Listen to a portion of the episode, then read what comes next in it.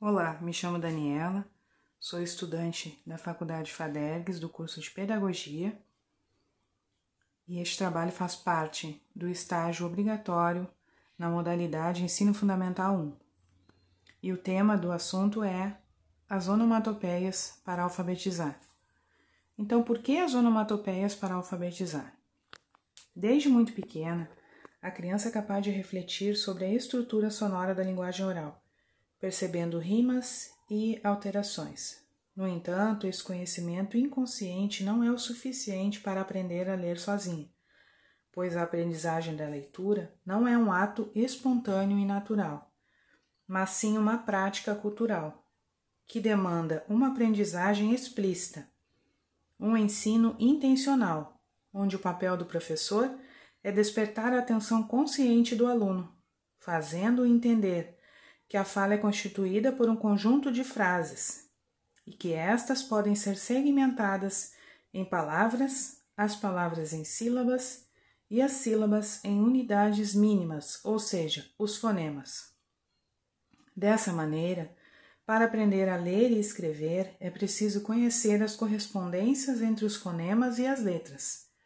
E a maioria das crianças não aprende isso sozinha, elas precisam ser ensinadas. No ano da alfabetização, o professor deve ensinar para o aluno as relações entre fonemas e letras. Sabemos hoje, com base nos resultados de pesquisas científicas realizadas na área da psicologia cognitiva da leitura, que o método mais eficaz para alfabetizar crianças é o método fônico.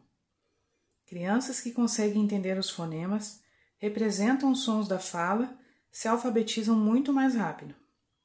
O método fônico parte do princípio de que é necessário ensinar às crianças as relações entre grafemas e fonemas, letras e sons, para que se relacione a palavra falada com a escrita. No entanto, o método fônico sofre com críticas, pois muitos educadores dizem que é um método mecânico e abstrato, que não chama a atenção das crianças pequenas e não proporciona reflexão sobre a escrita. Para tentar resolver este problema, foram criadas variações do método fônico, e o que difere um modelo de outro é a maneira de apresentar os fonemas. A partir de uma palavra significativa, palavras-chave, onomatopeias e algumas variantes que apelam para as vias fonovísio-articulatório. Independente da variação, para o método ser eficaz, ele precisa desenvolver a consciência fonológica das crianças, com o intuito de melhorar as habilidades para representar, identificar e manipular os sons da linguagem, o que irá repercutir de maneira direta na aprendizagem da escrita. Na verdade, o ideal é que a consciência fonológica comece a ser estimulada em crianças pequenas, desde a educação infantil, através de jogos e brincadeiras, isso porque antes de entender as relações entre as letras e sons, as crianças precisam compreender que os sons associados às letras são os sons da fala. Em seu livro Consciência Fonológica em Crianças Pequenas, Adams propõe uma série de atividades que podem ser desenvolvidas com crianças a partir de dois ou três anos. São jogos de escuta, onde os pequenos precisam começar a prestar atenção ao que estão ouvindo. No entanto, para aprender a ler e escrever, é preciso desenvolver a consciência fonêmica, que significa compreender que as palavras são compostas por pequenos sons, os fonemas. E essa aprendizagem não é natural ou espontânea.